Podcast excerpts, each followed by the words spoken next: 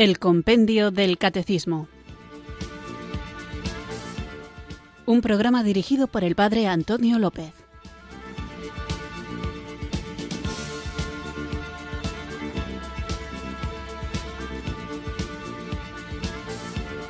Muy buenas tardes, queridos oyentes de Radio María. Recibido un cariñoso saludo desde Irurzun, en Navarra, quienes sintonizáis una tarde más esta Radio de la Virgen Radio María, esta emisora que cambia vidas para escuchar el programa El Compendio del Catecismo, nuestro programa diario de formación de lunes a viernes, de 4 a 5 de la tarde, una hora antes en las Islas Canarias, en el que nos dedicamos a profundizar en las distintas preguntas y respuestas que ofrece, que propone esta joya tan al alcance de la mano que es el compendio del catecismo. Sabéis que vivimos en un mundo en el que cada vez me doy más cuenta de que muchas de las verdades que la gente cree que nosotros los cristianos profesamos en realidad no son ciertas, porque muchas veces, como digo, parece que más que una auténtica profundización o conocimiento de la doctrina católica, hay como una serie de lugares comunes, de tópicos, en los que da la sensación de que quienes no conocen la fe piensan que los creyentes afirmamos las cosas sin mayor sentido que el de asumir ciegamente todo aquello que nos han enseñado. Y, aunque es verdad que asumimos todo lo que nos han enseñado, recibimos la tradición, pero no lo hacemos de manera ciega o de manera automata, autómata, automática quería decir. No lo hacemos de manera automática o como autómatas, sino que un cristiano es alguien que ha hecho propia esa enseñanza recibida. ¿Y cómo la hace propia? Conociendo el contenido de la enseñanza y conociendo también el porqué de esa enseñanza. Ser creyente significa hacer un asentimiento de fe, aceptar lo que el propio Dios nos ha revelado a través sobre todo de su palabra, que es Jesucristo, hecho Dios con nosotros, Dios hecho hombre, y que este Dios con nosotros ha hablado y sigue hablando y sigue haciéndolo a través de la Iglesia, su cuerpo místico y a través de la Sagrada Escritura que es fruto de la propia tradición. Así que vamos a seguir conociendo esta riqueza, esta hermosura, esta belleza y esta también seriedad, este fundamento firme que tiene todo aquello que nosotros creemos. Y lo hacemos de manera ordenada, teniendo como guion las preguntas y respuestas del compendio del catecismo. Así que para saber vivir bien nuestra fe, para saber defenderla ante los muchos ataques que tanto como desde fuera como desde dentro a veces se le hacen, para eso nosotros tenemos, entre otros recursos, este programa de El Compendio del Catecismo. Además, si estamos seguros de no errar, lo hacemos no porque creamos que nosotros somos infalibles, sino porque sabemos en quién ha fundado Jesucristo su iglesia y cómo esa iglesia sigue siendo guiada por el Espíritu Santo. Así que ahora juntos invoquémosle, pidamos el don de Dios.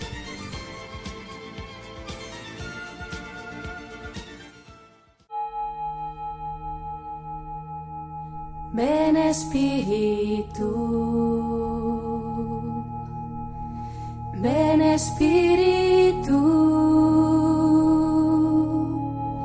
ven Espíritu.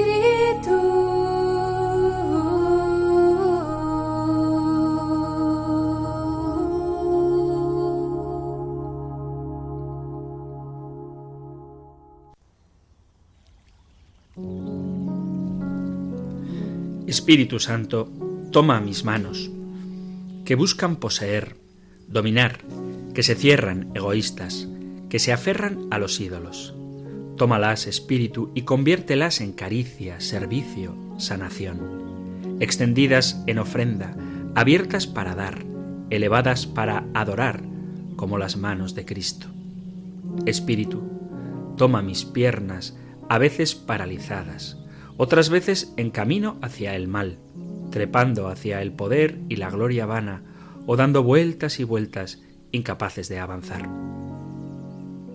Conviértelas en valentía, en marcha decidida, en camino hacia el otro, en búsqueda como las piernas de Cristo. Espíritu. Toma mi corazón, que se deja engañar y atrapar por tantos afectos torcidos, que se asfixia entre tantos deseos que lo dejan vacío y ansioso, que se endurece para que no le quiten nada, que se llena de criterios mundanos, que se vuelve negativo, duro, calculador. Tómalo, Espíritu Santo, y conviértelo en ternura, en compasión, en libertad. Hazlo hambriento de Cristo, sediento de su amor y capaz de amar como Él al más pequeño, al más simple, al más pobre.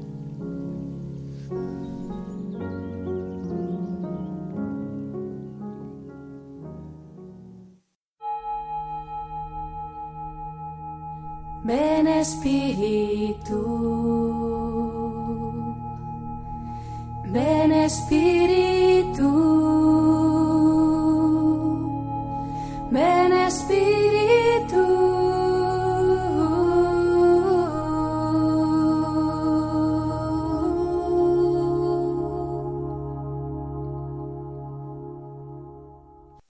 Continuamos con nuestro programa y recuerdo el contexto, estamos hablando de Dios Padre, que es creador, y en concreto, en los programas anteriores, veíamos como decimos en el credo que Él es creador, Dios es creador del cielo y de la tierra. Veíamos que ha creado lo visible y lo invisible, y en concreto centrábamos nuestros últimos programas a la creación de lo invisible, y veíamos cómo hay en nuestro entorno, en nuestra vida, muchas cosas que son invisibles y que son creadas también por Dios. Además, nos centrábamos especialmente en los ángeles, seres espirituales que han sido creados para adorar a Dios y que nos asisten a los hombres, nos ayudan, nos guían, nos orientan para cumplir la voluntad de Dios. Y mucha parte del programa recuerdo que dedicábamos a una justa, una correcta devoción a los ángeles, puesto que es bastante habitual en nuestros tiempos, afectados por un sincretismo religioso mezcla de diversas espiritualidades de muchas religiones con filosofías orientales e ideas también nuevas, que a veces se utilizan con un lenguaje cristiano, pero que se alejan bastante de lo que la propia Iglesia enseña. Y cómo en esta amalgama de distintas opciones o ideas filosófico-religiosas, la figura de los ángeles suele estar mal utilizada, como si estos fueran una especie de enganche supersticioso por medio del cual invocamos a fuerzas espirituales que ponen en bandeja todos nuestros deseos, como si de la hada madrina se tratara. Y sin embargo, vemos claramente que los ángeles, la multitud de ángeles cuyos nombres no aparecen en la Biblia, lo que pretenden es orientar al hombre hacia la búsqueda de Dios, hacia la salvación, en definitiva, hacia la salvación del propio hombre. También subrayaba en el los programas anteriores que los únicos nombres propios que aparecen en la Sagrada Escritura son los nombres de Miguel, quien como Dios, Gabriel, mensajero de Dios, y Rafael, medicina de Dios. Y que todo lo que pasa de ahí tiene su cierto peligro, puesto que estás invocando y no sabes a quién. También adelanto que muchos de los oyentes que han escrito sobre el tema y muchas de las cuestiones a propósito de los ángeles que surgían hacían referencia al ángel caído. Pero no quiero adelantarme, porque estamos en el punto 59 y 60 del compendio del catecismo y 61. Hoy veremos enseguida el punto 62. Pero en el punto número 74, 74, hablaremos de la caída de los ángeles. Esto lo digo para que si algún oyente cuando llame más tarde o por el correo electrónico o el WhatsApp hace preguntas refiriéndose a los ángeles caídos, le pido que por favor tenga paciencia, porque hablaremos también de ellos, pero cuando llegue el momento. Así que, después de este breve resumen de las cosas que estamos viendo, que hemos visto, vamos a avanzar con la siguiente pregunta que encontráis en el compendio con el número 62 y que en el Catecismo Mayor se encuentra entre los puntos 337 al 344. Escuchamos ahora la pregunta 62. Número 62. ¿Qué enseña la Sagrada Escritura sobre la creación del mundo visible?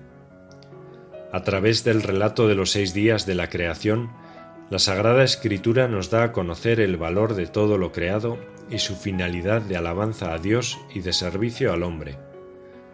Todas las cosas deben su propia existencia a Dios, de quien reciben la propia bondad y perfección, sus leyes y lugar en el universo.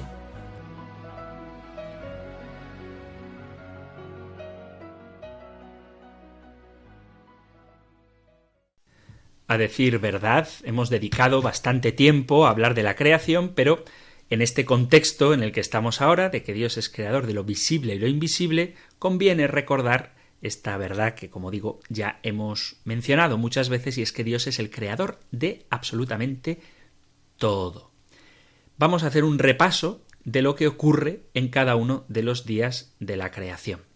El relato de la creación lo tenéis en el libro del Génesis, en el capítulo 1 y 2. Y si hay algo que deja claro este pasaje, es que toda la creación fue formada de la nada en seis periodos, seis periodos de tiempo, seis días, que dan origen a todo cuanto existe. Este relato nos deja también claro cómo la palabra de Dios tiene poder para hacer que de la nada surjan las cosas. Y cómo las obras de la creación, la mayoría de ellas, se han hecho por medio de la palabra de Dios. La palabra, Dios dice que las cosas se hagan y que se hagan. Y las cosas se hacen. Esto indica, como digo, el poder y la autoridad que tiene la palabra de Dios. Podéis coger el texto, si lo tenéis a mano, yo voy a hacer una especie de resumen. Entonces, en el día primero de la creación, capítulo 1 del Génesis, versículos del 1 al 5, Dios crea los cielos y la tierra. Los cielos se refiere a todo lo que está más allá de la tierra, el espacio exterior. La tierra está hecha, pero no formada de una manera específica, aunque sí sabemos que hay agua presente. El Espíritu de Dios se cierne sobre las aguas. Luego Dios habla y se hace la luz, viene la luz a la existencia. Y Él, Dios, separa la luz de las tinieblas y llama a la luz día y a las tinieblas noche. Y así pasa el día primero.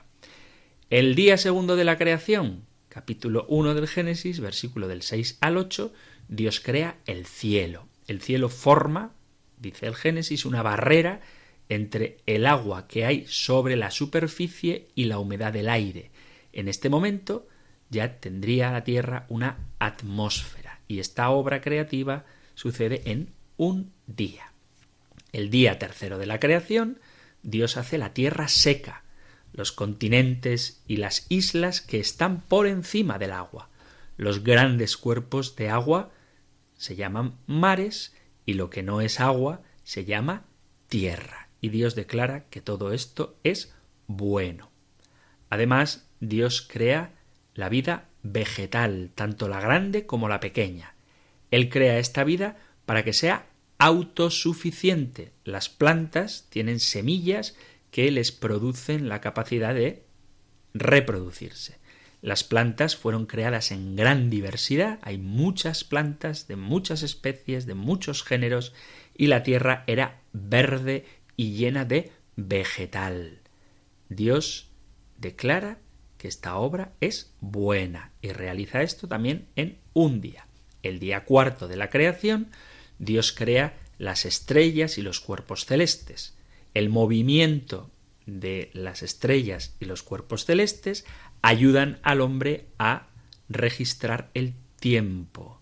Hay dos grandes cuerpos celestes relacionados con la Tierra. Por un lado está el Sol, que es la principal fuente de luz, y la luna que refleja la luz del sol. Y el movimiento de estos cuerpos, como todos sabemos, del sol y de la luna, marca la diferencia entre el día y la noche. Y esto, dice Dios, también es bueno. Y lo hace en un día, otro día más. El día quinto de la creación, Dios crea toda la vida que hay en el agua. La vida de todo tipo que vive en el agua aparece en este momento. Y también los pájaros.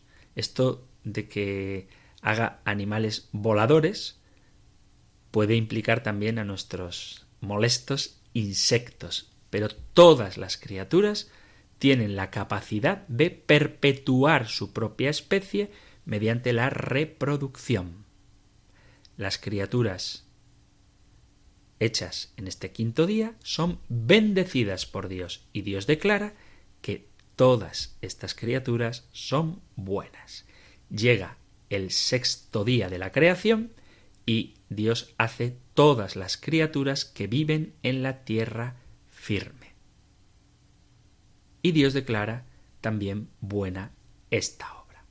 Y entonces Dios habla consigo mismo y dice, hagamos al hombre a nuestra imagen conforme a nuestra semejanza. Este hagamos no es una afirmación explícita de la Santísima Trinidad, ya lo vimos, pero sí que es una anticipación de esa gran revelación en la que el propio Dios se manifiesta como un nosotros, como un sujeto que en sí mismo es capaz de relación. Dios hace al hombre y el hombre es hecho a imagen de Dios. Hombres y mujeres, el hombre y la mujer, tienen hecha, tienen sellada, están marcados por esta imagen de Dios. Y es especial por encima de todas las otras criaturas. Y para enfatizar esto, Dios pone al hombre autoridad sobre la tierra y sobre las demás criaturas. Dios le da esa autoridad al hombre. Dios bendice al hombre y le ordena reproducirse, llenar la tierra y juzgarla, ponerla bajo la administración legítima de lo que el hombre tiene autorizado por Dios. Toda la obra de la creación termina en el sexto día. Todo el universo, con toda su belleza y perfección, es formado en estos seis días. Y todo cuanto Dios ha hecho es muy bueno. También lo material. Hay quien dice que Dios hizo el mundo en siete días. No, Dios hizo el mundo en seis días y el séptimo día Dios descansó. Que descansó no significa que estaba cansado, sino que simplemente significa que ya ha terminado la creación. Dios está estableciendo un patrón para que el día séptimo sea el día de descanso. Y precisamente este día de descanso es un rasgo distintivo de el pueblo escogido, del pueblo de Dios. Hay una cuestión bastante interesante a propósito de los días de la Biblia, porque ¿cuánto dura un día? Para nosotros 24 horas, y 24 horas es lo que tarda, lo que dura la rotación de la Tierra sobre sí misma. Pero claro, ¿cómo podemos decir esto cuando todavía no existía el Sol ni la luna, que fueron creados, como hemos visto antes, en el tercer día. Bien, la Biblia, cuando utiliza la palabra día, lo hace con diversos significados, tal y como todavía hoy en nuestro lenguaje común, cuando hablamos de días, tiene un sentido distinto. Una rotación completa de la Tierra sobre su eje mide un día de 24 horas. En este sentido, un día se compone del tiempo diurno y el tiempo nocturno, o sea, 24 horas. Pero también en la Sagrada Escritura, a veces la palabra día se refiere a un periodo de tiempo que transcurre durante una etapa larga. Por ejemplo, podemos leer en Isaías, en el capítulo 1, como empieza el libro del profeta Isaías, dice, Isaías vio su visión en los días de Ucías, Jotán, Acaz y Ezequías. O, por ejemplo, se habla de los días de Noé y de Lot, que fueron días proféticos. O, como dice también el apóstol Pedro, en la segunda carta, capítulo 3, versículo 8, un día es para el Señor como mil años, y mil años son como un día. Así que los días de la creación pueden entenderse no como días de 24 horas, sino como el momento, como el período en el que Dios crea las cosas. Así que cuando la Biblia habla de días, no tiene por qué referirse necesariamente a ese período que nosotros entendemos como un día. Y como ejemplo, vamos a escuchar una canción que dice precisamente este es el día del Señor, que no dura 24 horas.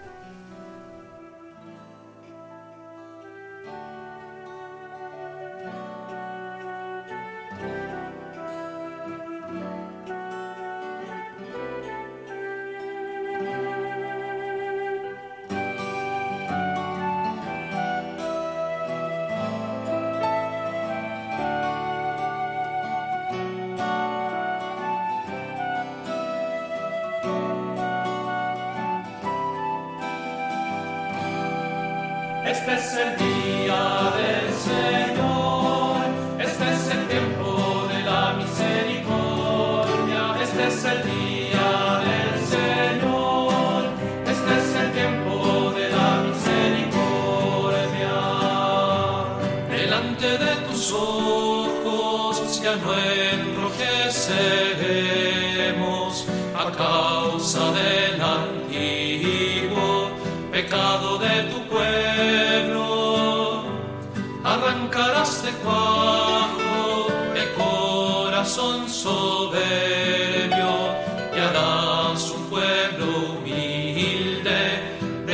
corazón sincero.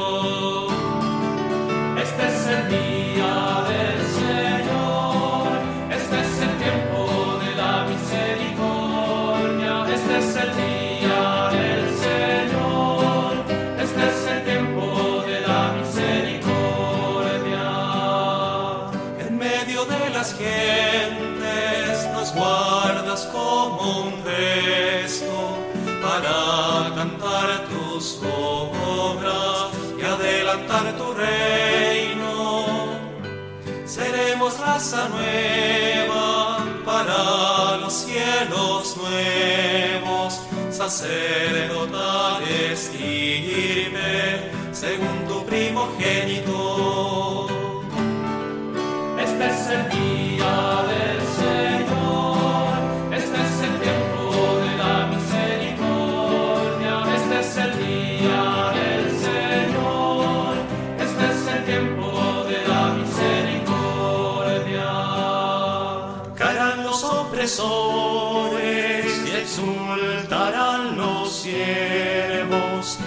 Hijos del oprobio serán tus herederos. Señalarás entonces el día del regreso para los que comían su pan en el destierro.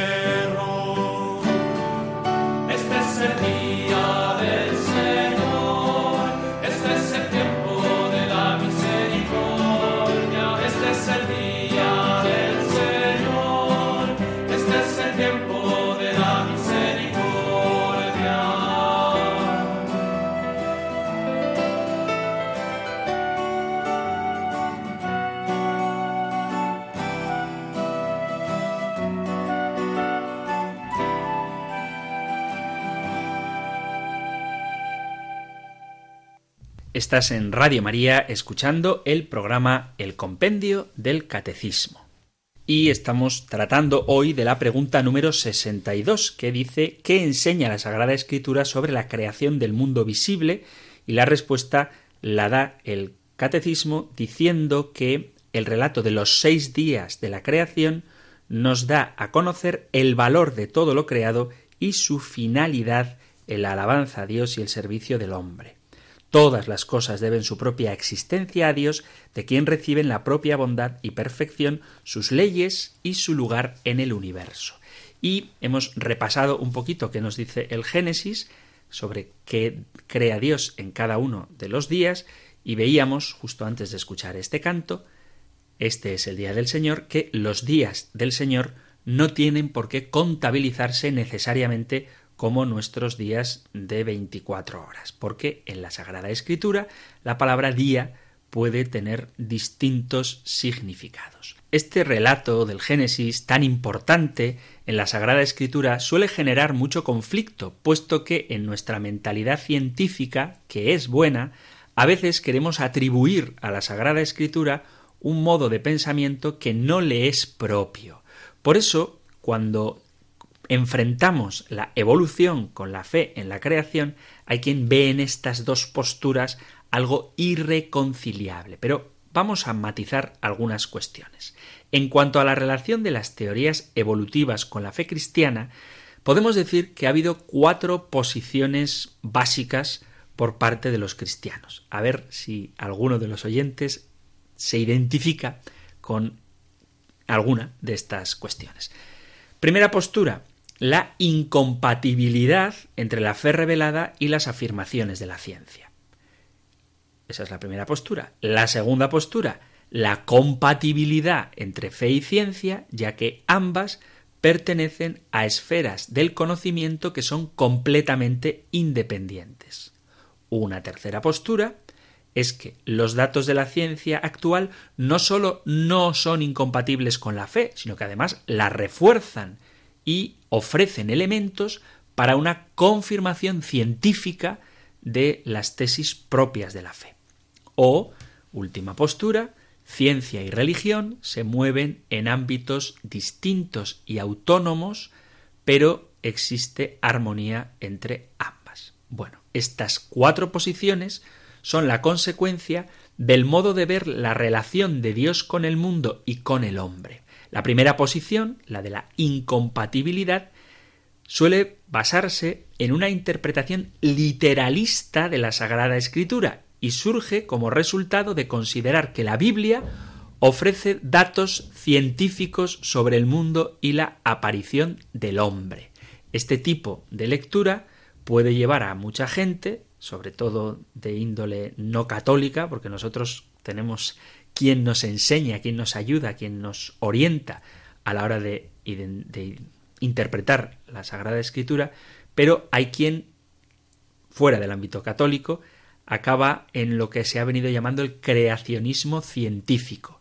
Para ellos la fe y el marco presentado por la ciencia son irreconciliables y esta posición ha sido defendida también por algunos que desde el origen de las especies de Darwin vieron una alternativa a la Sagrada Escritura, a la creación tal y como nos la narra la palabra de Dios.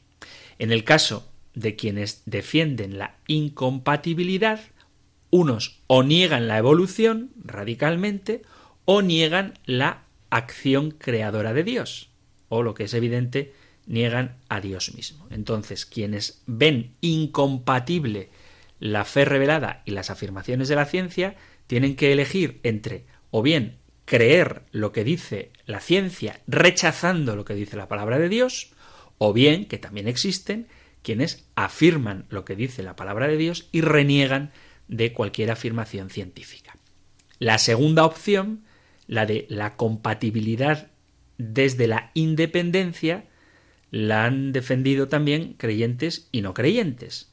Por ejemplo, esta tesis, esta idea puede parecer correcta porque no ve incompatibilidad entre la ciencia y la religión, pero aísla la experiencia del mundo que le da mucha importancia a las ciencias, la aísla del conocimiento de Dios, de tal modo que separa completamente la creación, que queda relegada al ámbito de la fe subjetiva, lo que cada uno quiera creer en su foro interno, lo relega, lo separa radicalmente de las teorías científicas, como la de la evolución. Y esta posición se aproxima mucho al deísmo. ¿Por qué?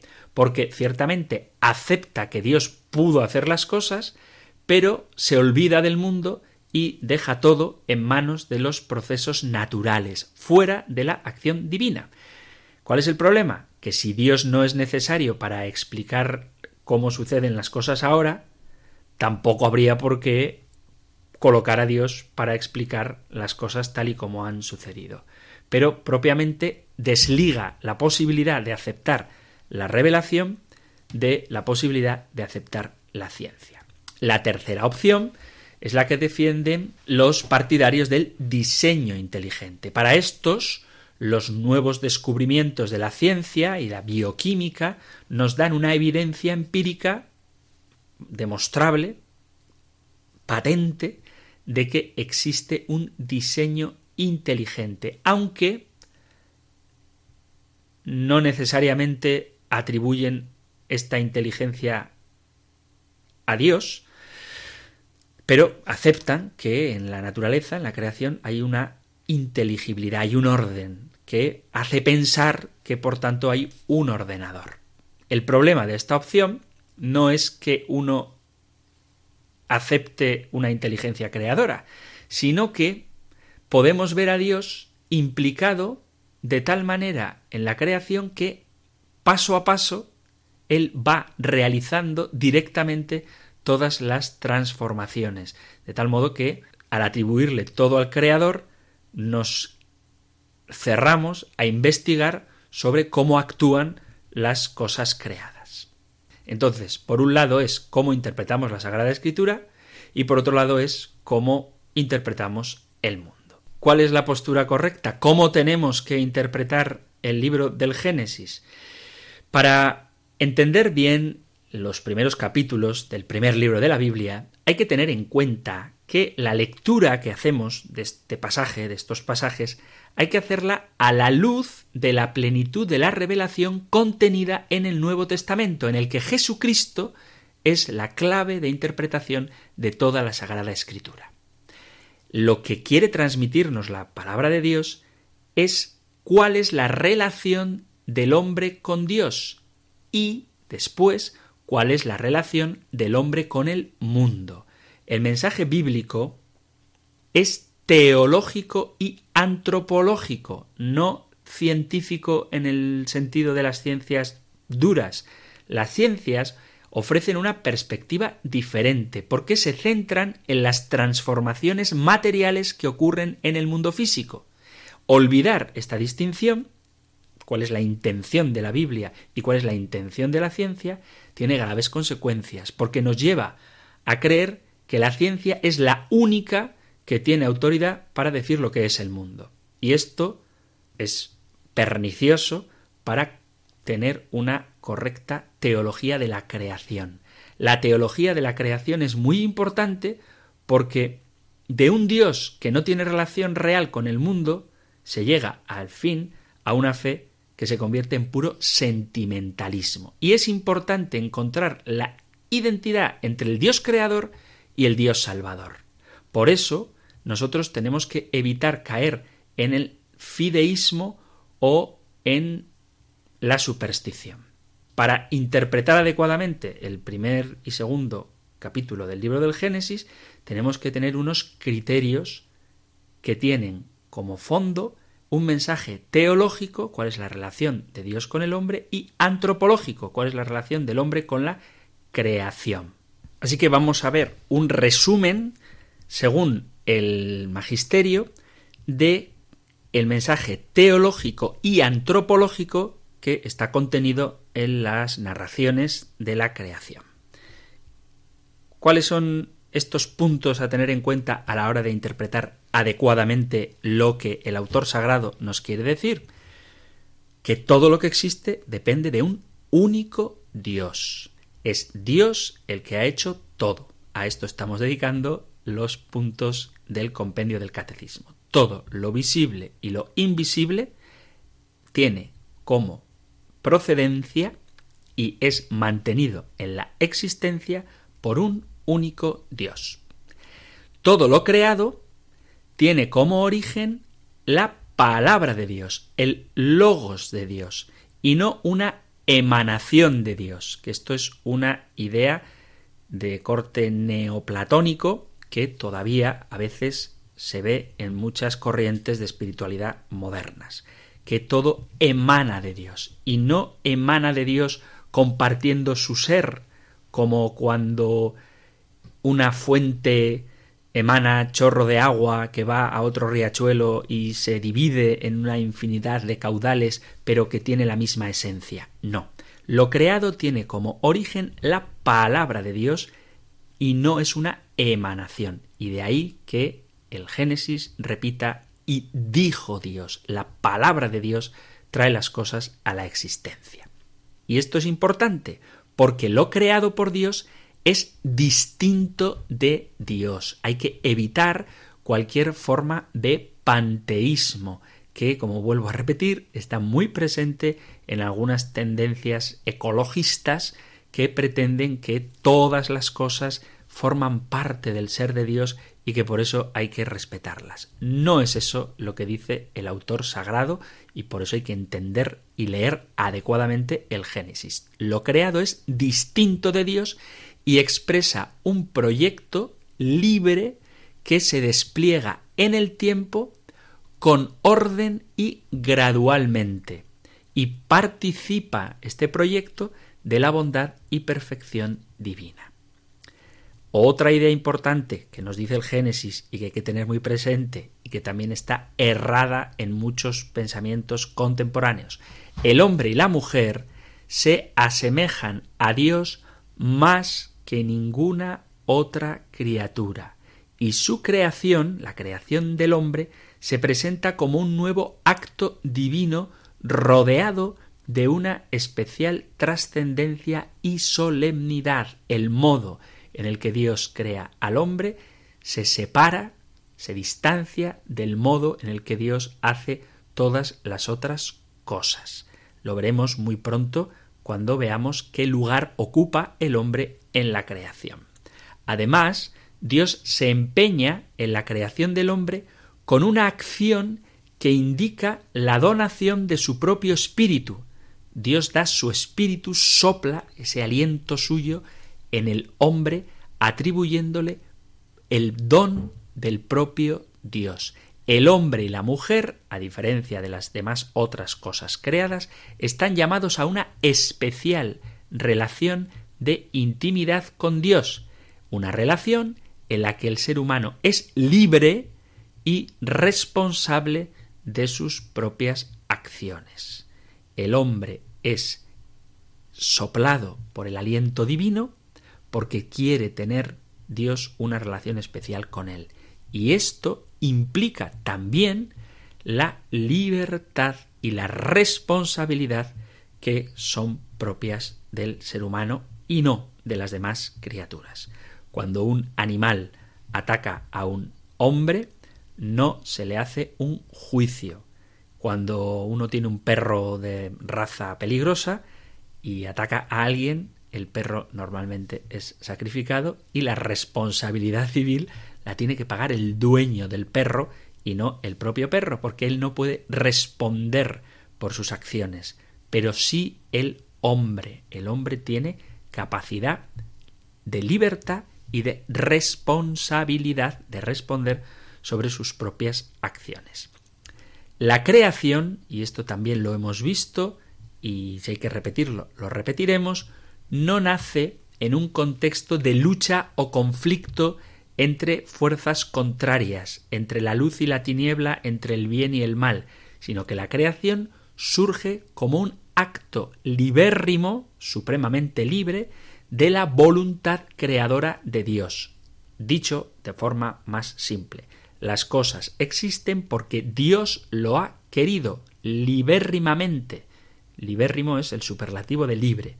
Lo ha querido libérrimamente, no porque haya habido una oposición de fuerzas que fortuitamente han exigido que las cosas surjan, sino que las cosas han sido creados por la libre voluntad de Dios y no en conflicto porque hay un único origen de todas las cosas, que es Dios. Pertenece, pertenece a la verdad originaria de la creación del hombre y de la mujer como semejanza de Dios. ¿Qué quiere decir esto? ¿O qué implicaciones tiene esto? Que el hombre no procede enteramente de ninguna de las realidades creadas previamente. No es el fruto de un proceso necesario, sino que Dios actúa de una manera directa para crear al hombre, aunque sirviéndose de materia preexistente. Por eso no podemos afirmar, desde la lectura del Génesis, que el hombre sea simplemente un simio evolucionado, aunque puede ocurrir que Dios se haya servido de una materia preexistente para crear lo que es propio del hombre. Y lo que es propio del hombre, o sea, el hombre como tal, es creado directamente por Dios. Además, el Génesis nos deja claro que hay un pecado moral que tiene consecuencias para todo el género humano. Hay una prueba y una tentación, hay un pecado original. Y este pecado original acarrea consecuencias para todo el género humano. Hablaremos del pecado muy pronto también. En la relación con uno mismo, las consecuencias de este pecado aparecen. En la relación del hombre con la mujer, las consecuencias de este pecado aparecen.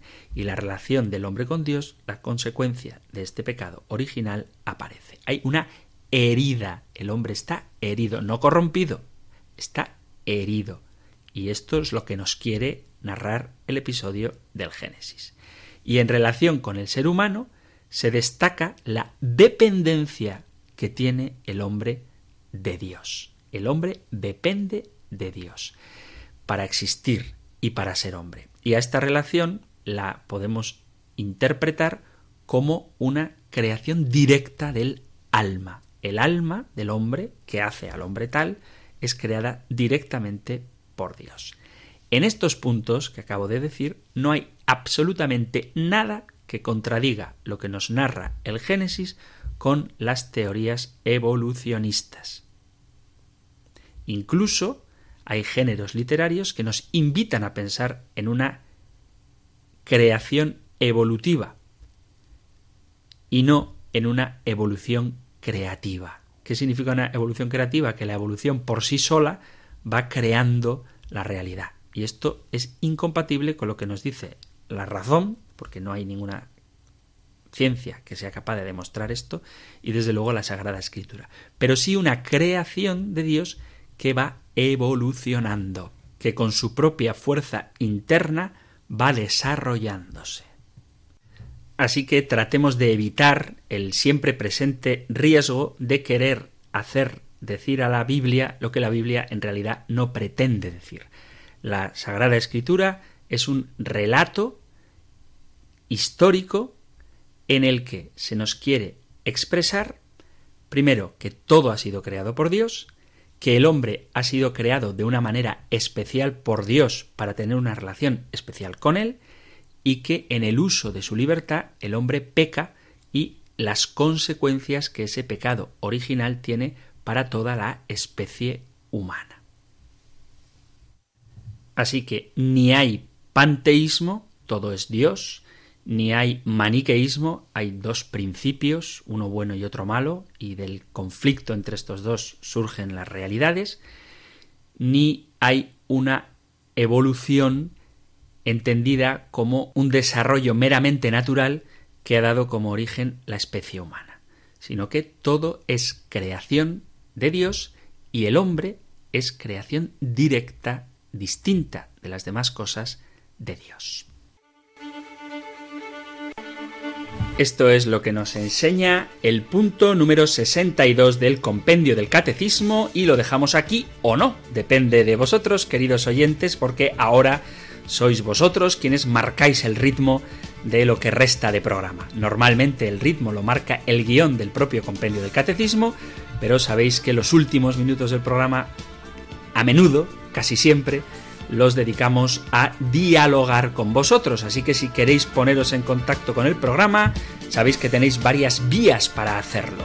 La más directa e inmediata es llamando al 91 005 94 19 91 005 94 19 para entrar en directo y poder hacer vuestras preguntas, sugerencias, discrepancias, dudas, testimonios, lo que queráis es bien recibido pero por favor vamos a intentar ser breves, porque es una pena que queden llamadas en espera. Así que no nos liemos demasiado, evitemos el debate. Si hay una cuestión complicada, pues la dejamos para otro día y demos opción a que quien quiera pueda participar. Así que de manera concisa y breve, llamando al 910059419, pasaréis aquí a las ondas de Radio María a compartir un breve, por favor, comentario. Si preferís mandar un mensaje de WhatsApp o un audio por WhatsApp, podéis hacerlo al 668 594 383 668 594 383. O si lo que preferís es dejar un correo electrónico, está a vuestra disposición la dirección compendio arroba radiomaria.es. Compendio arroba radiomaria.es para los correos electrónicos 668 594 383 668 594 383 para WhatsApp o para entrar en directo 91 005 94 19 91 005 94 19. Aquí os espero.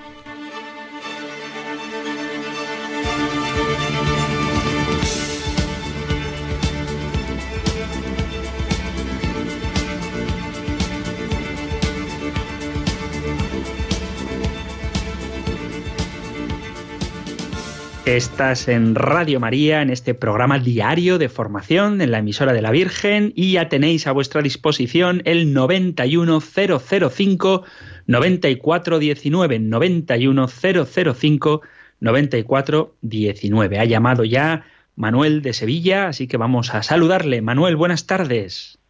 Buenas tardes. Gracias, Padre Antonio, por su programa. Eh, Gracias si me permite, da- gracias, una, una reflexión de que, de que para mí la, la teoría de la evolución se rompe con, el- con, la, con, la, con la creación de, de la persona, del hombre.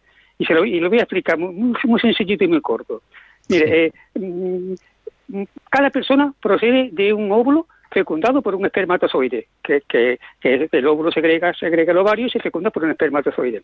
Cuando son mellizos, son cada ovario pues pues, elimina un óvulo, entonces son dos los que hay, como hay dos, dos ovarios, dos óvulos y se fecundan por dos espermatozoides. Entonces son dos hermanos, que pueden ser niño y niña, o los dos iguales, pero son dos personas totalmente diferentes. Esos son los mellizos. Pero los gemelos, que aquí es donde voy a dar la explicación, los gemelos proceden de un solo óvulo, fecundado por un espermatozoide, de uno solo. ¿Qué pasa? Que ese solo óvulo, fecundado por un espermatozoide, se forma, un- se, se- se multiplica y forma un ovocito, se multiplica y forma muchas células y de pronto una de ellas se desprende, se desprende de ese óvulo fecundado y, y de nuevo ese óvulo que se desprende se, se vuelve a multiplicar, multiplicar y desarrolla otro ser humano. Entonces desarrolla el gemelo. Es como si una persona se dividiera en dos iguales. Entonces los dos gemelos son exactamente igual, tienen el mismo ADN, los mismos órganos, el mismo color de ojos, el pelo, el trasplante idóneo para los, para, para los trasplantes de órganos. Son dos gemelos. Pero, ¿qué pasa? Que cada uno piensa de forma diferente. Uno puede ser ateo y el otro católico. Puede ser del Barça o del, o del Madrid. ¿Qué, ¿Qué pasa? Que no son como los animales que tienen todo el mismo instinto. Las personas tenemos un soplo diferente, un soplo individual para cada uno. No, no es un soplo para todas las personas a la vez. Es un soplo para mí, un soplo para, para usted, un soplo para cada uno. Y ahí ve que el espíritu que, que, que tendría que ser gemelo, igual que los dos pensaran igual, pues no, el espíritu no tiene el mismo ADN que- como, como los dos, dos gemelos, son diferentes. Entonces ese espíritu ya se demuestra que, que, que, que, la- que el espíritu es inmortal y no procede de la materia mortal que, que se corrompe aquí. Y nada más, Muy muchas bien, gracias, Padre Manuel, Antonio. pues agradezco, agradezco mucho tu intervención y tu ejemplo, porque eh, como dato curioso, yo soy gemelo. Yo soy gemelo gemelísimo. Vamos, que la gente que me conoce y ve a mi hermano gemelo fácilmente le confunde conmigo y a pesar de que tenemos el mismo ADN, como dice Manuel de Sevilla, pues ciertamente nuestras formas de pensar en algún tema desafortunadamente no son exactamente las mismas. Y también, por otro lado, es una riqueza ¿eh? poder dialogar con mi hermano y debatir cuestiones que, insisto, aunque tengamos el mismo ADN, las vemos de diferente manera. Así que gracias, Manuel, por el, por el ejemplo que has puesto, que lo entiendo perfectamente porque lo vivo en mi propia carne. Así que saludamos, gracias, Manuel. Nos vamos a- hasta Vigo para saludar a Puri. Puri, buenas tardes. Buenas tardes, padre. Mm, eh, que eh, usted explica muy bien cosas que, que nos parece que al ser mayores que ya las hemos aprendido de niños. Muchas Pero no, gracias. eh, hay muchas cosas que al ser mayores de niños no nos las han explicado de una manera mm, eh, así. Y ahora las- yo al menos las agradezco porque me hace renovar y, y crecer en, espiri- en el, en el espíritu que es de lo que se trata de que crezcamos en el amor a Dios y a la Virgen. Y que en lo que creemos pues tiene las connotaciones que, que ustedes con, que usted con mucho acierto nos explica. Pues agradezco porque- mucho, Puri, Ah, ser de utilidad. De memoria lo hemos aprendido de niños y aún recordar, bueno, yo al menos aún recuerdo y muchas personas recuerdan más, pero mm, así explicado es como, como si nos dieran ahora de mayores al no tener dientes, la papilla tiene que ser como la de los bebés, No como, no, o sea, no consistente como cuando la juventud o la infancia ya mayorcita. Y Sí. entonces igual pasa con las explicaciones. Bueno, te agradezco mucho el comentario y, y decir que Bueno. mm, en las cuestiones de fe nunca somos suficientemente adultos, salvo algunos teólogos privilegiados, como para comer alimentos sólidos y difíciles de digerir. Pero el compendio del es- catecismo Sí, por sí, eso cuando que se explica, nos, Sí. eh, por ejemplo, a mí, no- eh, o sea, a mí y creo que a muchas más personas, el volver sobre la misa. De, Sí, porque a veces entre, el- ahora ya sé que no está hablando de eso, pero entre la consagración del cuerpo y la sangre, yo me enseñaron de niña unas palabras mm, pero mm, creo que, bueno, que estamos un poco verdes, no hemos madurado lo, lo suficiente para entenderlo y según se entiende, se ama más.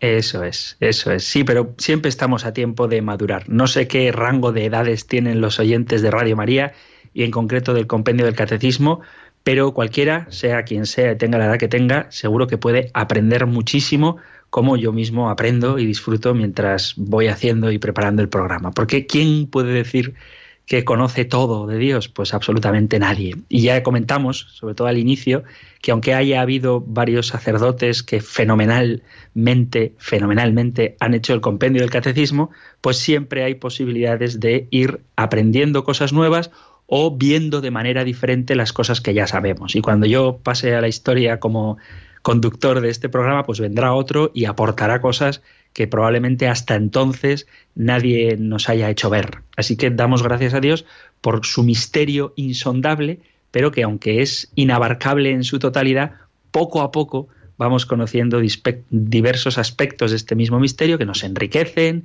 y nos tienen que ayudar a conocerlo más, para amarlo mejor, para defenderlo cuando es necesario y sobre todo para vivirlo con la intensidad que el amor de Dios requiere de cada uno de nosotros. Así que fieles al compendio del catecismo y a los demás programas, tanto de formación como de espiritualidad, como de actualidad de Radio María y sobre todo a la liturgia, a las oraciones, a la Santa Misa, a laudes vísperas, al rosario. Radio María nos mantiene siempre conectados con el Señor en todos los ámbitos de la vida, ¿eh? en, la, en el ámbito intelectual y en el ámbito espiritual. Así que demos gracias al Señor y que siga suscitando su espíritu oyentes de Radio María y voluntarios y conductores de programas que hagan posible que podamos seguir profundizando y acercándonos cada vez más al Señor de la mano de María. Así que muchísimas gracias Puri y me alegro de que este programa en concreto pues te sirva y te sea útil y te ayude a acercarte más al Señor. Bendito sea su nombre. Vamos ahora a recibir su bendición y lo hacemos como cada día despidiéndonos con la bendición que aparece en el libro de los números, en el capítulo sexto, versículo a partir del 24. El Señor te bendiga y te proteja, el Señor ilumine su rostro sobre ti y te conceda su favor, el Señor te muestre su rostro y te conceda la paz. Muchísimas gracias por estar ahí, gracias por escuchar el compendio del catecismo y si queréis, volveremos a encontrarnos en un próximo programa. Un abrazo.